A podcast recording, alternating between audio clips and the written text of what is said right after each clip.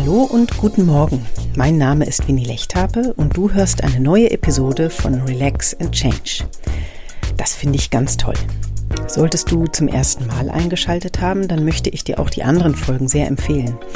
Ich glaube, dass in jeder einzelnen Folge der eine oder andere nützliche Hinweis oder eine inspirierende Motivation drinsteckt, die genau im richtigen Moment in dein Leben kommt. In der heutigen Podcast-Folge spreche ich über das Thema richtige Haltung im doppelten Wortsinne. Keine schlechte Sache, wie ich finde. Du darfst gespannt sein. Wenn du gerne zu einem bestimmten Thema eine Episode hättest, dann schreib mir gerne und ich nehme es auf. Meine Kontaktdaten findest du wie immer mit weiteren Verlinkungen in den Show Notes zu dieser Sendung.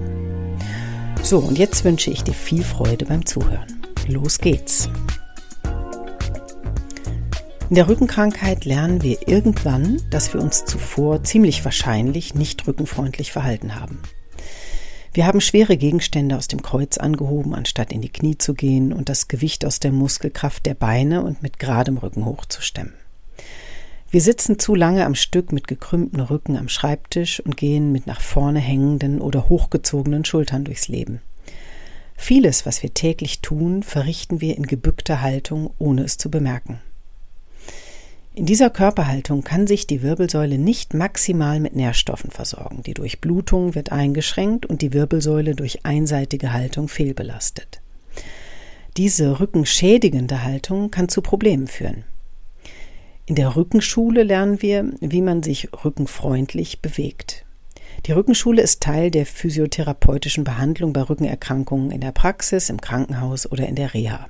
Das wirst du sicherlich kennen. Wie bei allen Verhaltensänderungen ist es auch hier sehr wichtig, dass ein Umdenken, also quasi ein Umprogrammieren der alten Verhaltensmuster im Gehirn stattfindet. Du solltest also mit aller Entschlossenheit auch diese Verhaltensänderung täglich einüben. Da wir viele Male am Tag ins Auto ein- oder aussteigen, uns aus dem Bett erheben oder hinlegen, die Zähne putzen oder Staubsaugen, am Schreibtisch sitzen oder einfach nur gehen, hast du genauso oft die Gelegenheit zu lernen. Je öfter du das Gelernte wiederholst, desto schneller gräbt es sich in dein Gedächtnis ein und wird zu einer neuen Gewohnheit. Es gibt unterschiedliche Theorien, wie lange der Mensch braucht, um neue Gewohnheiten zu entwickeln. Ein überschaubares Zeitfenster sind zwei Monate. So lange solltest du mindestens durchhalten, damit sich das erlernte Verhalten einspielt und du nicht mehr darüber nachdenken oder dich bewusst daran erinnern musst. Das Geheimnis liegt in der Häufigkeit der Wiederholungen. Wenn dir diese Haltungsübungen für Rückenpatienten nicht gezeigt werden, mach dich im Internet schlau. Es gibt zahlreiche gute und fundierte Inhalte zu dem Thema. Der etwas veraltete Begriff Rückenschule sollte dich dabei nicht abschrecken, obwohl ich persönlich auch finde, dass er mal ersetzt werden könnte, damit man gleich von Beginn an etwas motivierender an die Sache rangeht. Auf der Internetseite der Konföderation der deutschen Rückenschulen findet sich die Information, dass die sogenannte neue Rückenschule biopsychosoziale Aspekte einbezieht. Das ist toll, weil in der Prävention die große Möglichkeit schlummert, Einstellungsänderungen, zum Beispiel zum Thema Stressvermeidung etc., frühzeitig anzugehen. Der Fokus liegt auch nicht mehr so sehr in der Rückenschonung, sondern in der fortwährenden Bewegung. Auch der Bundesverband Deutscher Rückenschulen hält viele Informationen zum Thema bereit. In der Zeitschrift Die Säule findet sich folgende Erklärung oder erklärende Formulierung, die zum Verstehen der neuen Rückenschule aus meiner Sicht beiträgt. Ich zitiere mal Während sich die Verhältnisprävention mit der gegenständlichen Umgebung eines Menschen beschäftigt, steht bei der Verhaltensprävention das Verhalten im Mittelpunkt. Diese beiden Bereiche können nicht getrennt voneinander behandelt werden.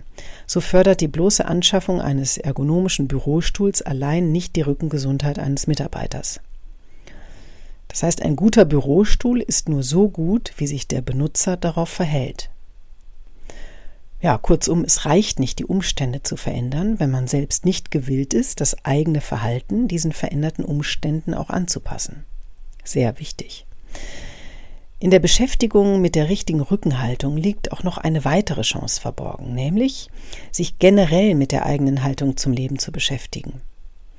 Wenn du, wie vorhin beschrieben, ein Mensch bist, der häufig mit gekrümmten Rücken und nach vorne fallenden Schultern anzutreffen ist, sagt das einiges über deine innere Haltung aus. Denn wir spiegeln im Außen immer das, was wir im Inneren fühlen und denken.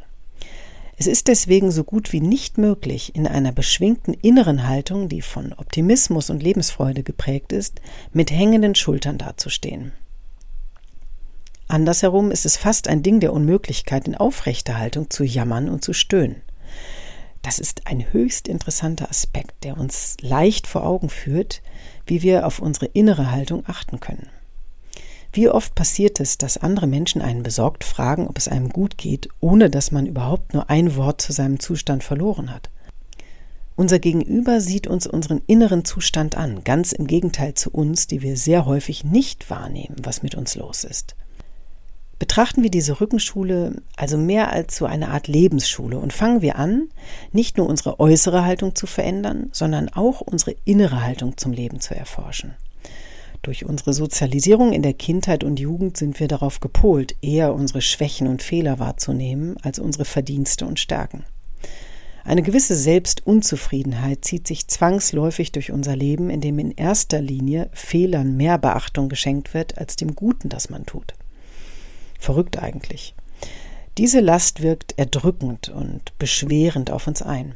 Sie lässt unseren Rücken im wahrsten Sinne des Wortes krumm werden werfen wir auch diese inneren Glaubenssätze von einst über Bord, indem wir uns auf das besinnen, was uns überwiegend ausmacht. Mhm. Ich fordere dich jetzt deshalb genau jetzt ganz freundlich auf, Haltung anzunehmen. Der Duden beschreibt das Wort annehmen als etwas gerne ohne Bedenken entgegennehmen so wird das aus dem Militär eher negativ besetzte Nehmen Sie Haltung an oder stramm stehen zu einer eher freundlichen Einladung, etwas Neues auszuprobieren. Eine erste wirkungsvolle Übung könnte sein, sich ganz bewusst mit den guten Taten und eigenen Stärken zu beschäftigen.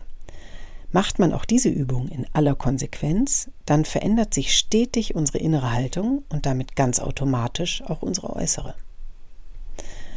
Als kurze Zusammenfassung und Motivation bekommst du jetzt noch drei gute Tipps von mir. Aufgepasst, hier sind sie.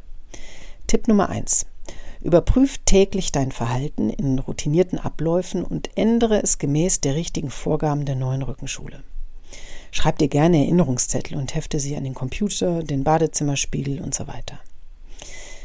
Mein zweiter Tipp, verinnerliche, dass Bewegung, auch kleine, ganz vorsichtige Bewegungen, statischen Haltungen immer vorzuziehen ist.